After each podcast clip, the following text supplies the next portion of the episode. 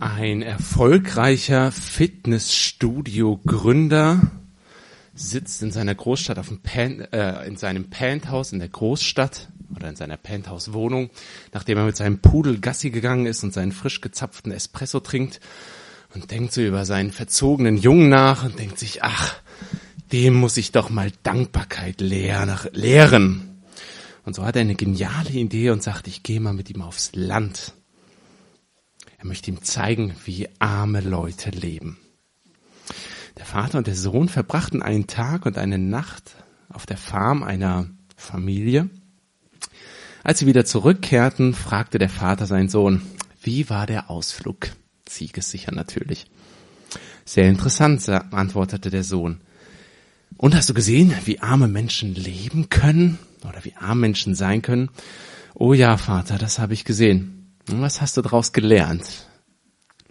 Und der Sohn antwortete, ich habe gesehen, dass wir nur einen Hund haben und die Leute auf der Farm hatten vier.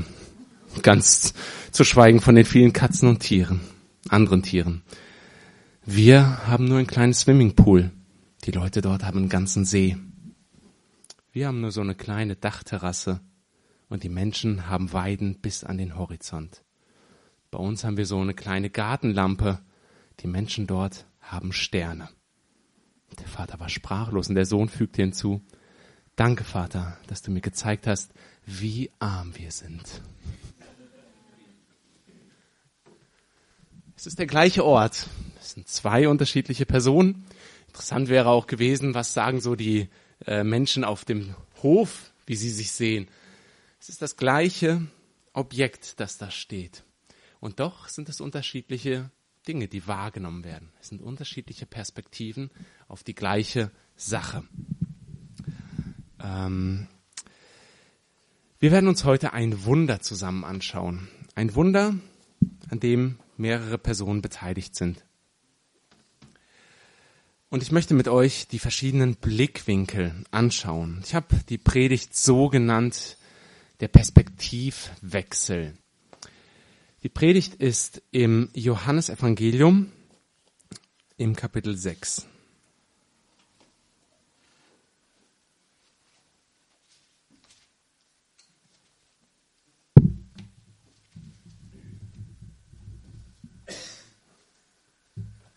Ich teste mal, ähm, Andrea, ich tausche mal gerade die Mikrofone.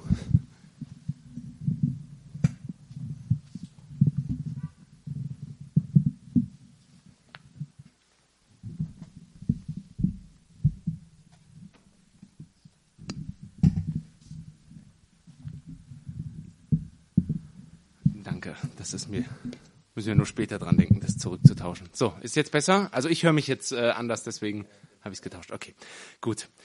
Die vier Perspektive. Ich muss noch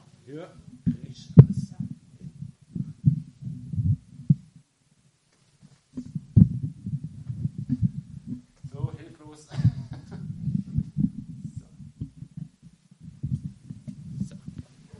Okay.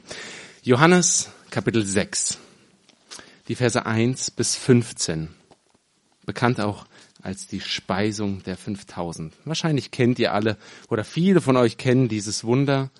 Ähm, es wird auch in den anderen Evangelien erwähnt, in den anderen Vieren, die verschiedene Aspekte haben. Johannes entschied sich für diese Dinge, die ihm noch wahrscheinlich gefehlt haben bei den anderen Evangelien, wo er sagte, hm, da ist noch was Wertvolles, das nehme ich noch mit auf.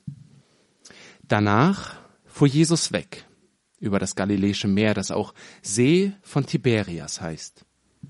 Und es zog ihm viel Volk nach, weil sie die Zeichen sahen, die er an den Kranken tat.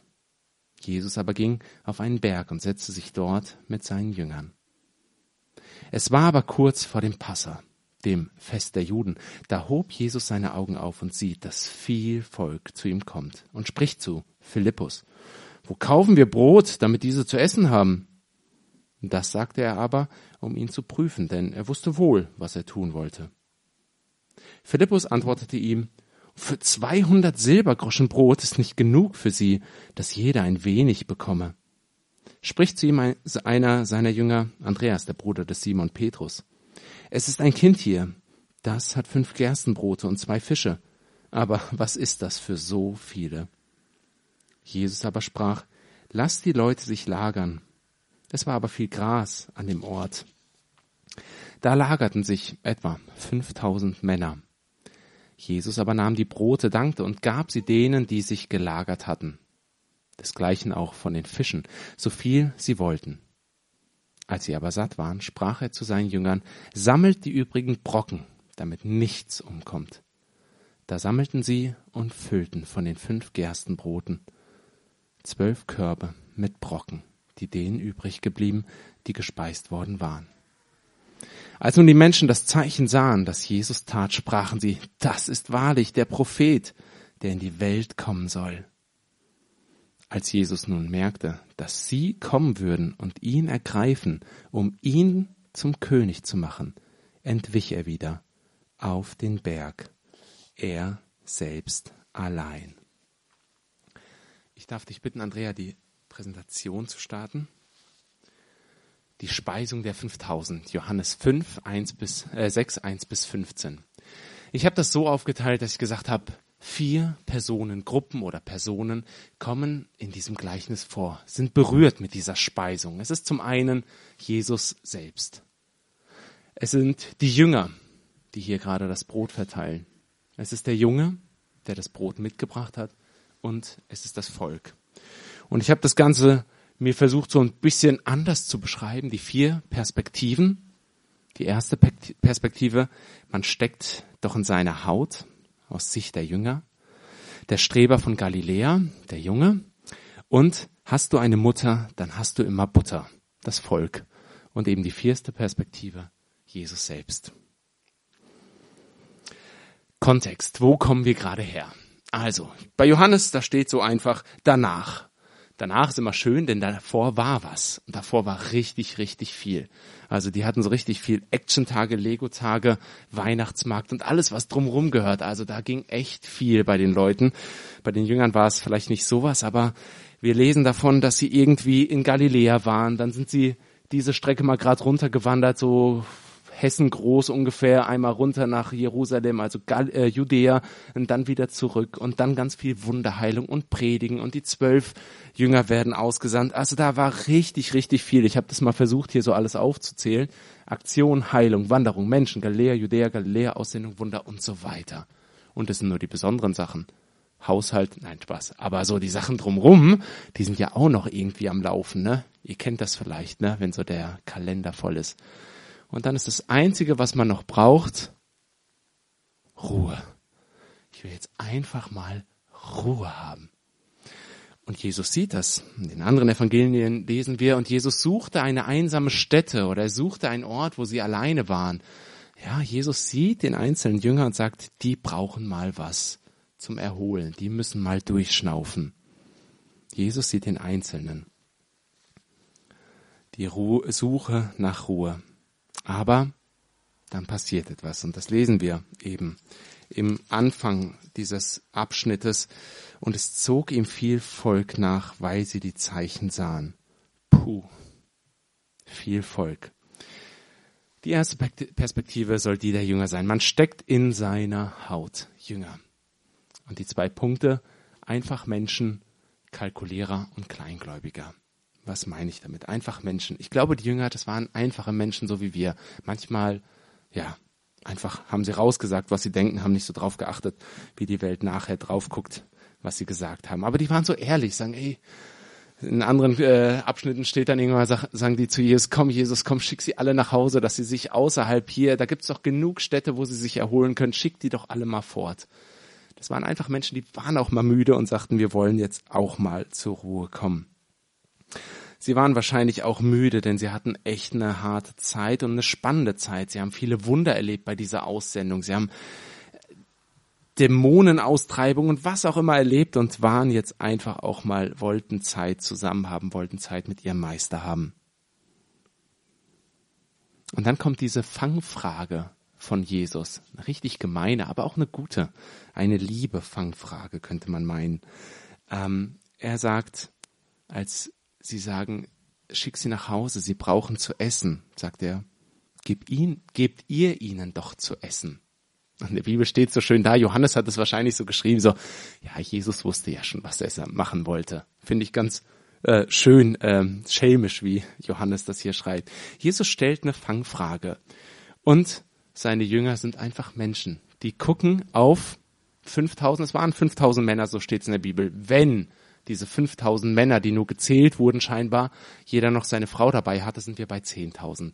Wenn jeder noch ein Kind dabei hatte, wenn die damals nur die Ein-Kind-Politik hätten, dann wären wir schon bei 15.000 Leute. Also, so, summa summarum, ungefähr so ein 1000 groß. Ja, die gucken da einmal drauf und denken, boah, Jesus, das kriegen wir nicht hin, 200 Denare. Ein Tageslohn, ein Denar ungefähr, dann sind wir ungefähr bei einem Jahresgehalt. Ja, da gucken die Jünger und sagen, hey Jesus, wir brauchen ein Jahresgehalt, um hier die durchzufüttern. Wo kriegen wir denn sowas her? bleibt auch die Frage, wer trägt eigentlich sein Jahresgehalt die ganze Zeit in der Tasche, ne? Also ich nicht. Also, da stehen sie da und sind einfach überfordert. Und da gibt's Philippus und Andreas. Der Philippus, das ist so der Kalkulierer. Der rechnet gleich. Okay. Jesus, wie steht's da? Ähm, das sagt er, um zu prüfen. Philippus antwortete, für 200 Silbergroschen, gerechnet, was wird benötigt. Brot für was? Ist nicht genug für sie, dass jeder ein wenig bekomme. Ausgerechnet, wie viele Leute da sind, wie viel jeder benötigt und dass es zu wenig wäre.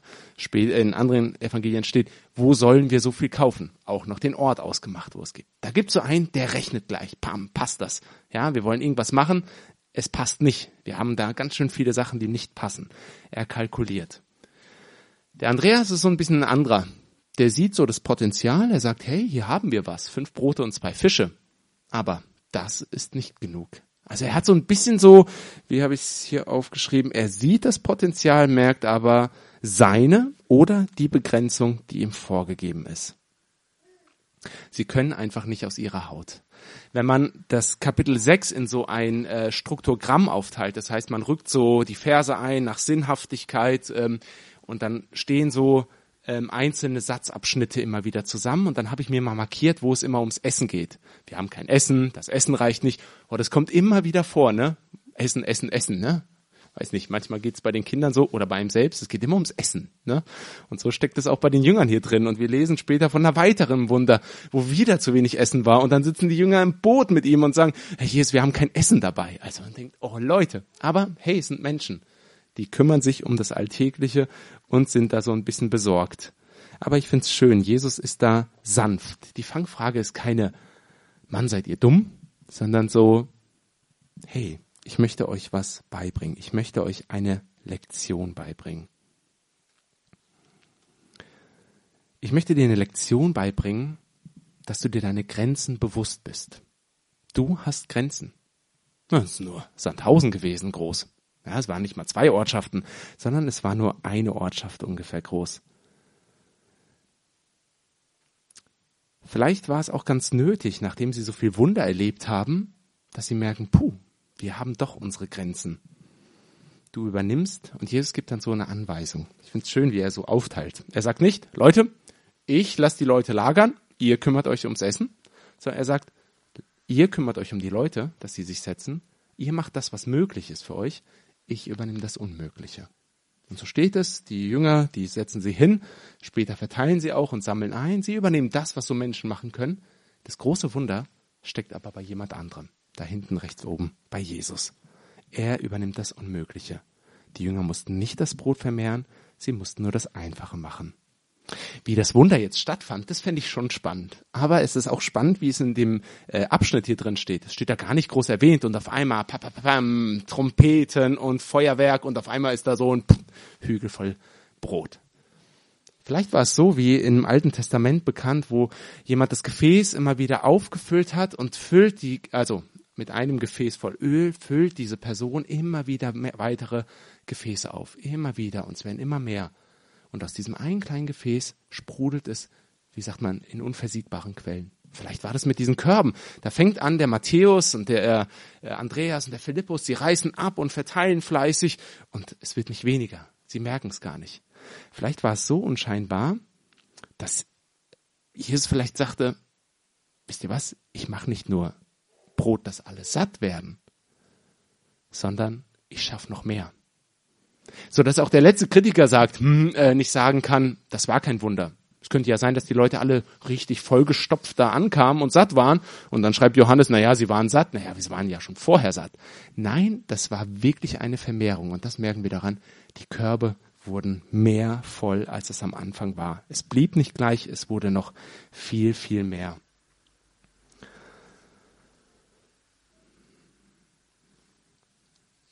Jesus erteilt seinen Jüngern eine Lektion. Rechne mit dem Faktor Jesus. Rechne mit dem Faktor Jesus gerade im Alltäglichen. Und wenn es scheint, dass du viel begriffen hast, so wie die Jünger vielleicht dachten, jetzt haben wir richtig viel begriffen nach unserer Expedition, darfst du trotzdem neu lernen. Jesus ist gnädig mit seinen Jüngern. Du darfst neu lernen. Vielleicht kennen wir das auch so, ne? Wenn jemand eine schlimme Krankheit hat, Felix hat es erwähnt, dann kämpfen wir im Gebet und sagen, boah, das ist was ganz Wichtiges, da wollen wir für beten. Und es passieren Wunder und wir staunen und sagen, ja, Amen Gott. Das haben die Jünger erlebt. Vielleicht irgendein großes Event. Ja, die Jünger haben das erlebt bei einer Hochzeit. Kein Wein, Jesus schafft Wein und man denkt, okay, besonderer Moment. Bei uns ist vielleicht irgendwelche Prüfungen und wir sagen, jetzt müssen wir beten, bitte betet für mich, ich habe eine Prüfung. Aber dann, wenn es alltäglich wird, bei den Jüngern war es jetzt hier ein einfaches Abendessen. Bei mir ist es vielleicht was anderes. Da ist es vielleicht der alltägliche Unterricht, der Umgang mit meinen Kindern. Auch da kann ich mit dem Faktor Jesus rechnen. Jesus wirkt im Alltag, auch bei diesen Jüngern. Wir kommen zur zweiten Perspektive, der Streber von Galiläa, die Sicht vom Jungen, mit dem keiner rechnet und kein Festmahl.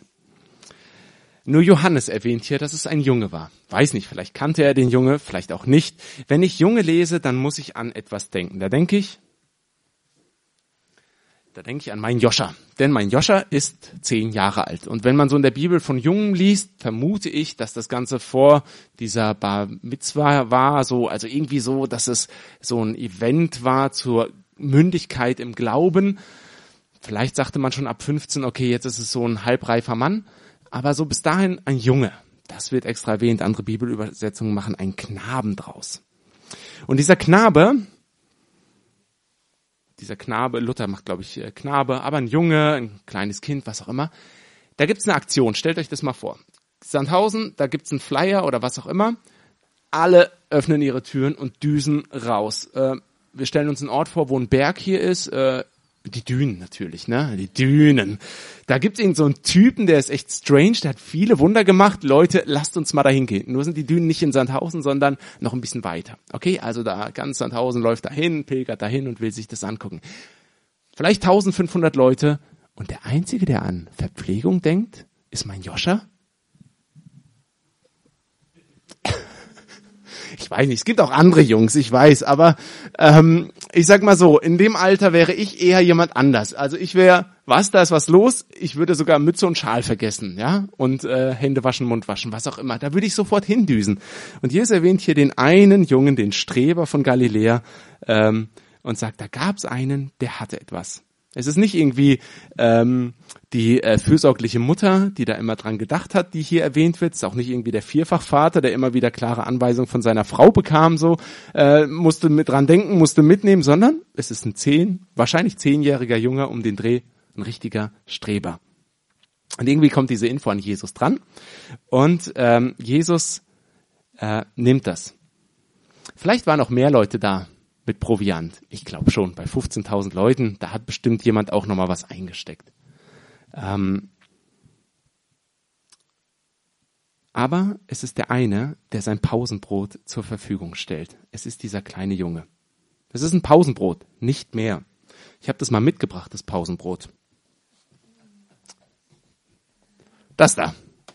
Ähm, und heute Morgen für die Predigtvorbereitung hat mir Tini noch ein bisschen Zeit gegeben. Und dann habe ich gedacht, mache ich noch schnell. Äh, äh, das da. Weißmehl, Salz, Wasser. Mehr nicht. Und ein bisschen Öl zum Anbraten.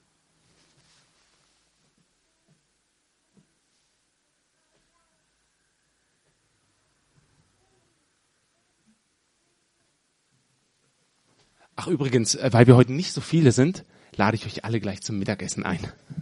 Ich denke, es reicht. Da kommt einer mit so ein paar Sachen daher. Wahrscheinlich war es Gerstenbrot, das billigste vom billigsten. Das war nicht so fluffig mit Backpulver so ein bisschen aufgefrischt, sondern es war wahrscheinlich staubtrocken und wenn man das in die Hand gegeben hat, musste man Angst haben, dass es nicht zerbricht. War wahrscheinlich nicht das Leckerste. Und auch der Fisch, der sah nicht so heiß verpackt aus wie bei mir, sondern das war wahrscheinlich irgendwas eingelegtes, weil es das günstigste dort war. Und das bringt der kleine Junge mit. Er bringt was Kleines mit, was scheinbar unscheinbar ist. Und doch hat es einen Gegenwert, ein Gegenwert, der mehr als ein ganzes Jahresgehalt ist. Noch viel mehr, denn die Leute wurden sogar satt.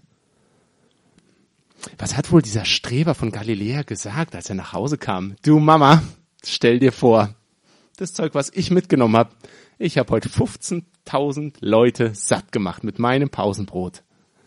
Ah, vielleicht hat er es nicht so gesagt. Vielleicht sagt er, du Mama, da war so ein Typ, du hast von dem gehört, den Jesus. Wir zwei, wir zwei haben heute was richtig Cooles gemacht. Wir haben 15.000 Leute satt gemacht. Hm. Hat er bestimmt auch nicht gesagt. Ich glaube, der Junge wusste ganz genau, was er getan hatte. Er hat eigentlich nur das zur Verfügung gestellt, was er hatte. Er hatte so ein bisschen dabei. Hätte dieser Junge das Zehnfache dabei, können wir uns jetzt gut vorstellen, ne? So äh, Aludosen bis zehn hoch und hier noch so einen kleinen Hügel. Zehnfache.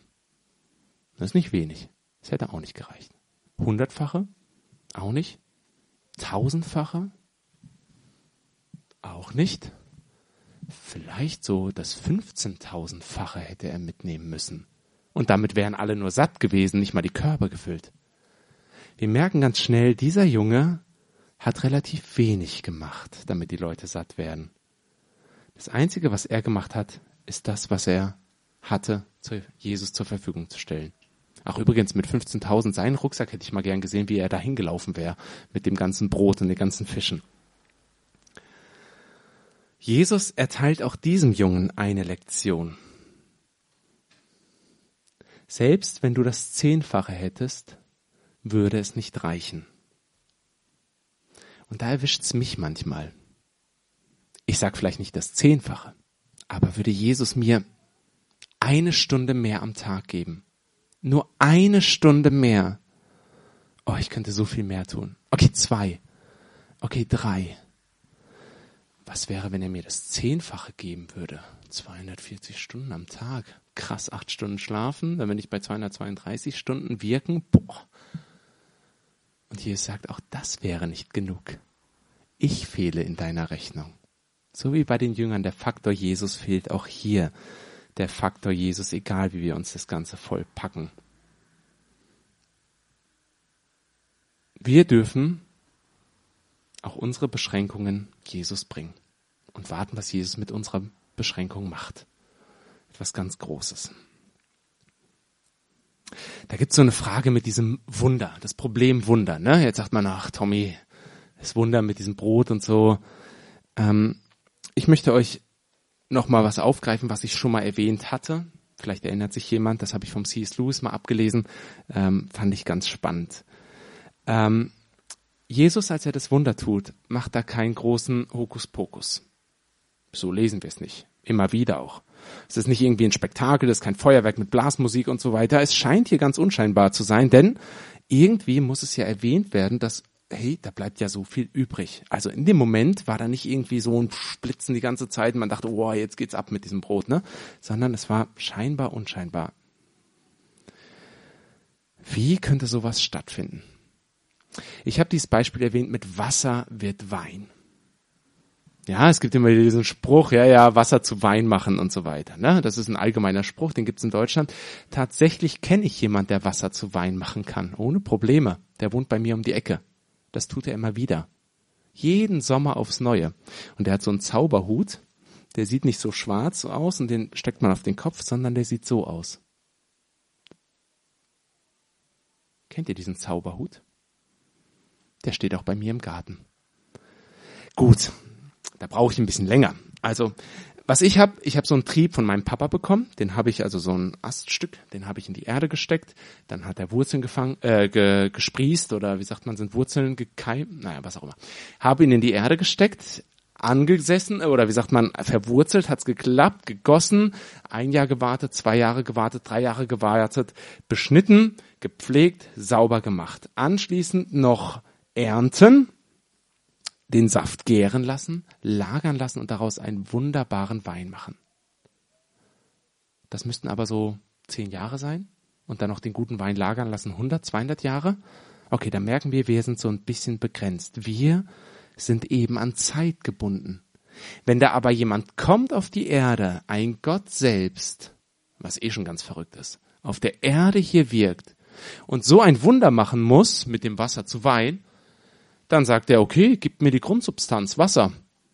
Und jetzt spare ich mir mal so diese ganzen Zwischenschritte und mache aus diesem einen Schritt gleich den nächsten. Ich überspringe das Ganze so ein bisschen. Und auch hier bei diesem Gerstenbrot, was bei mir jetzt so hier Mehl war, vielleicht formt er wieder das Mehl zu einem Korn zusammen. Vielleicht pflanzt er dieses Korn in die Erde, lässt es wachsen, lässt es reifen erntet es, drescht es, malt es, backt es und dann verteilt er es.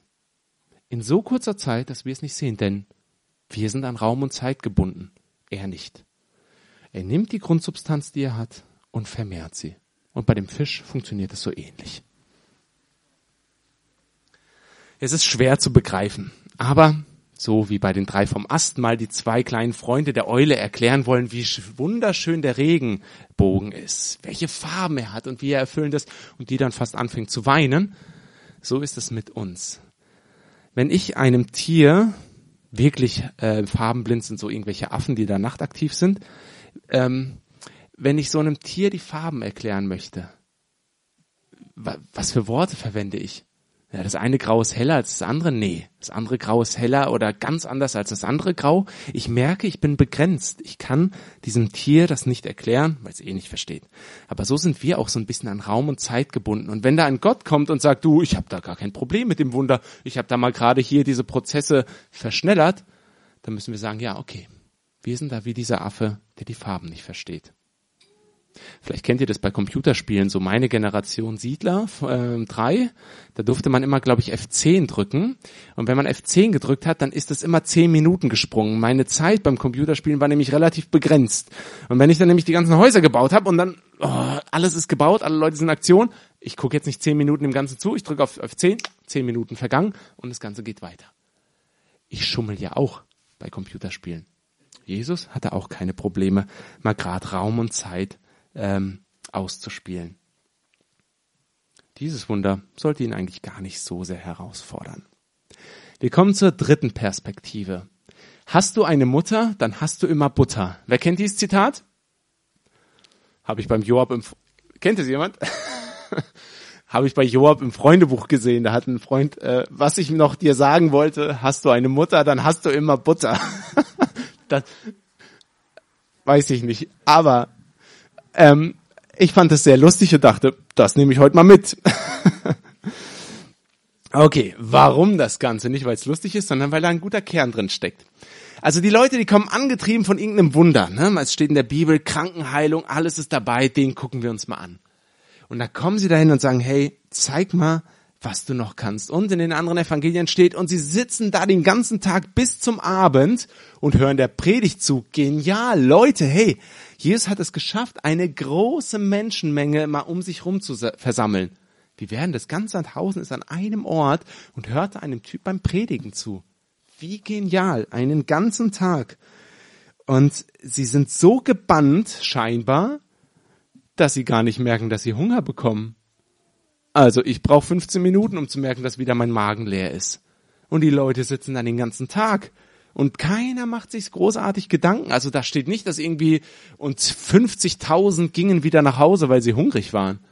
Irgendwie waren da noch ein Haufen Leute übrig, die sagten, wir hören noch so lang zu, wie es geht. Und dann haben sie auf einmal ein Problem, denn sie haben kein Essen mehr dabei.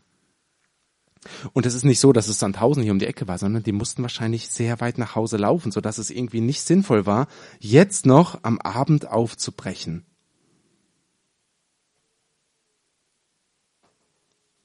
Und dann sitzen sie so da und auf einmal wird das Essen verteilt und sie essen und freuen sich und die Party geht weiter und am Ende werden die Körbe eingesammelt und es sind zwölf Körbe übrig und da müsste wahrscheinlich auch dem Letzten, der nichts gecheckt hat, müsste klar werden, warte mal, hier passiert gerade was ganz Verrücktes. Da kam nicht gerade LKW Party Service Ehren, Ehegut oder Ehehalt, wie das auch heißt. Da kam nicht sowas. Hey, das sind immer noch die gleichen Leute wie vorher und da war ein bisschen Getummel und dann wurde Brot verteilt wie sonst was. Wie ist das passiert? Und von diesem Krankenheilung, ja, da kann einer Wunder tun und Menschen wieder gesund machen, hin zu einem, der uns auch noch versorgen kann. Hey, warte mal, ich erwarte nicht nur weitere Wunder mit der Krankenheilung, sondern vielleicht ist da ja einer, der unsere Grundprobleme lösen kann. Und heute in unserer Gesellschaft sehnen wir uns ja auch immer wieder nach so unseren Grundproblemen Löser. Und dann sagen sie, hey, was wäre, wenn dieser Typ nicht nur ein super Arzt, sondern ein super Bäcker wäre, der uns mal so richtig gut versorgen könnte? Das wäre doch richtig gut. Dann hätten wir immer genug zu essen. Wäre das nicht einer für uns?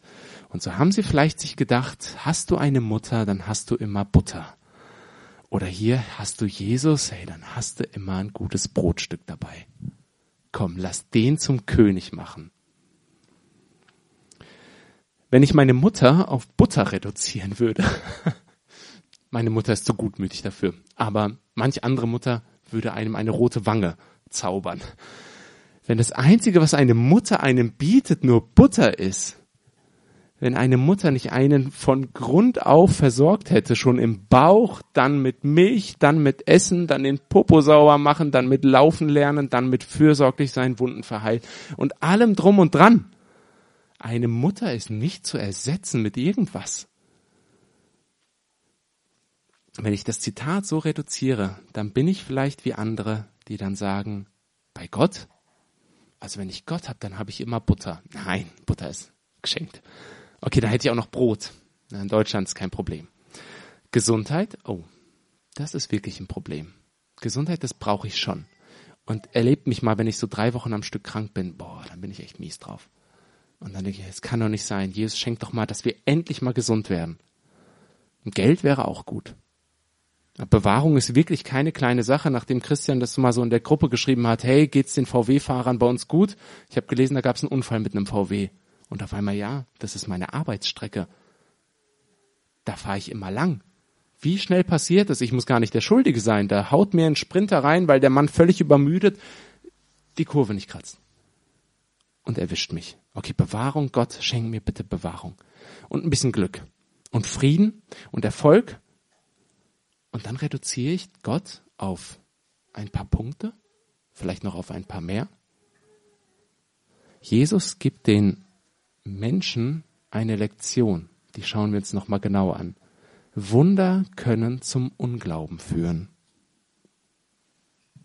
Wunder können zum Unglauben führen. Manchmal beten wir um Wunder und sagen, lass das Wunder geschehen, damit der Mensch doch erfährt, dass du Gott bist. Ich habe ein Zitat, das würde ich gerne vorlesen. Wunder sind einzelne Hilfen und sind als solche Zeichen und Verheißungen äh, und als äh, Zeichen und Verheißungen, aber sie verwandeln diese Welt nicht und helfen darum nicht zum bequemen Leben ständiger Wunscherfüllung. Eben dies ist der Punkt, den ein ich-zentriertes Verstehen verkennt, wodurch Wunder dann nicht zum wirklichen Glauben, sondern gerade zum Unglauben führen. Das Volk saß da und sagte, wir haben einen satten Magen. Wir sehen da einen Menschen und den würden wir gerne als König haben, denn der kann uns immer Brot geben. Und so würde dieses Wunder eigentlich nur zum Unglauben führen. Denn was wäre, wenn Jesus am nächsten Tag kein Brot geschenkt hätte? Wir kommen zum Letz-, zur letzten Perspektive. Jesus. Er. Und das ist ganz spannend. Ne? Wir haben wieder dieses Zentrum, da hier steht's vorne, diese paar Brote und da steht Jesus außen und äh, die anderen habt ihr ja auch gesehen, die gucken da so auf das Brot drauf. Was tut Jesus bei diesem ganzen Wunder? Er ist es, der für seine Jünger Ruhe sucht. Er sieht das Volk, er prüft seine Jünger und gibt ihnen eine Lektion und weiß schon um die Lösung. Er dankt für das Essen, er gibt Anweisungen und verteilt und lässt fürsorglich wieder einsammeln. Er, also es ist so wie ein Spannungsbogen. Und dann so im entscheidenden Moment, das haben wir alle gelesen, steht, als nun Jesus nun merkte, Vers 15, dass sie, das Volk, kommen würde und ihn ergreifen, um ihn zum König zu machen, entwich er wieder auf den Berg, er selbst allein. Oh, wieder so dumm. Da war doch die Chance. Ganz Sandhausen sitzt da und sagt, hey, unser neuer Bürgermeister. Und in dem Moment sagt Jesus, nee, und da bin ich raus. Und verschwindet. Er geht einfach weg. Es ist wie so ein Spannungsbogen. Jetzt denkt man, jetzt kommt die Krönung. Und Jesus ist weg. Er macht da nicht mit. Denn so wie hier das Wunder in der Mitte steht, für die drei vielleicht, sagt Jesus, das ist nicht das Zentrum dieses ganzen Wundergeschehens. Ich bin das Zentrum. Das Brot und der Fisch sind nur Nebensache. Ich stehe hier im Zentrum. Ich bin der Hauptakteur. Ihr seid es nicht, die mich zum König machen. Ich bin schon der König. Ich brauche euch nicht als König. Jesus steht im Konflikt mit den Wünschen des Volkes. Jesus, er. Der Abschnitt geht weiter. Da gibt's die Verse, so ein Zwischengespräch zwischen Jesus und den Menschen. Und da kommen dann so Verse, man könnte das alles lesen, empfehle ich auch zu lesen. Es ist ein spannendes Gespräch, aber ähm, wir nehmen uns paar Verse raus. Es ist zum Beispiel der Vers 26. Da beginnt's schon. Jesus antwortete ihnen, als sie zu ihm kamen, sagen, hey, du bist abgehauen, wir wollten dich doch zum König machen. Wahrlich, wahrlich, ich sage euch, ihr sucht mich nicht, weil ihr Zeichen gesehen habt, sondern weil ihr von dem Brot gegessen habt und satt geworden seid. Vers 30 sagen dann die Menschen, nachdem sie so hin und her diskutieren, da sprach das Volk oder sie zu ihm, was tust du für Zeichen, damit wir sehen und dir glauben? Was für ein Werk tust du? Und sie kommen in die Haltung, hey komm, biete uns doch noch mehr. Im Vers 34 antwortet Jesus, ah, da antworteten sie, da sprachen sie zu ihm, Herr, gib uns alle Zeit solches Brot. Das Volk fängt an, Jesus auf das Brot zu reduzieren. Noch einmal, hast du eine Mutter, dann hast du immer Butter. Das machen die gerade. Hey, wir wollen nur dein Brot, wir wollen gar nichts von dir. Die Predigt war nett, aber hey, wir wollen Brot. Und Jesus endet mit dem entscheidenden Satz. Warum ist dieses Wunder entstanden? Vers 40. Denn das ist der Wille meines Vaters, dass wer den Sohn sieht und glaubt an ihn, das ewige Leben habe, und ich werde ihn auferwecken am jüngsten Tage. Jesus, der Enttäuscher. Hat Jesus euch auch schon enttäuscht? Wohlgemerkt, ich nehme das Wort auseinander und sage ein Enttäuscher. Er täuscht nicht. Es wäre doch richtig gut, Jesus sitzt da auf der Sanddüne und sagt, cool, 15.000 hätten wir schon mal. Die nehmen wir mal alle mit. Und er sagt, nein, so viele sind dort, die wollen mich gar nicht. Die wollen nur das Brot, die wollen nur meine Wunder, die haben gar nicht verstanden, wer ich bin.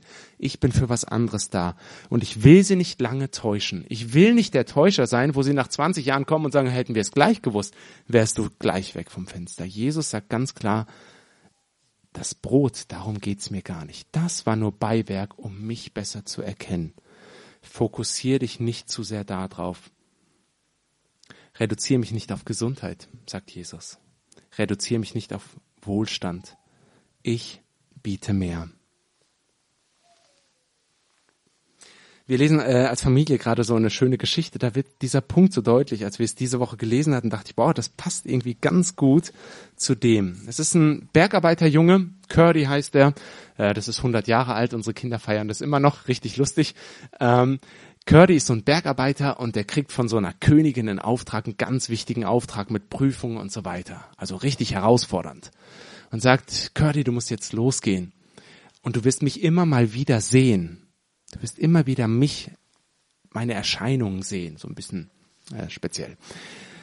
Und dann sagt Curdy, kenn ich, kann ich dich erkennen? Dann sagt diese Königin, du wirst mich erkennen.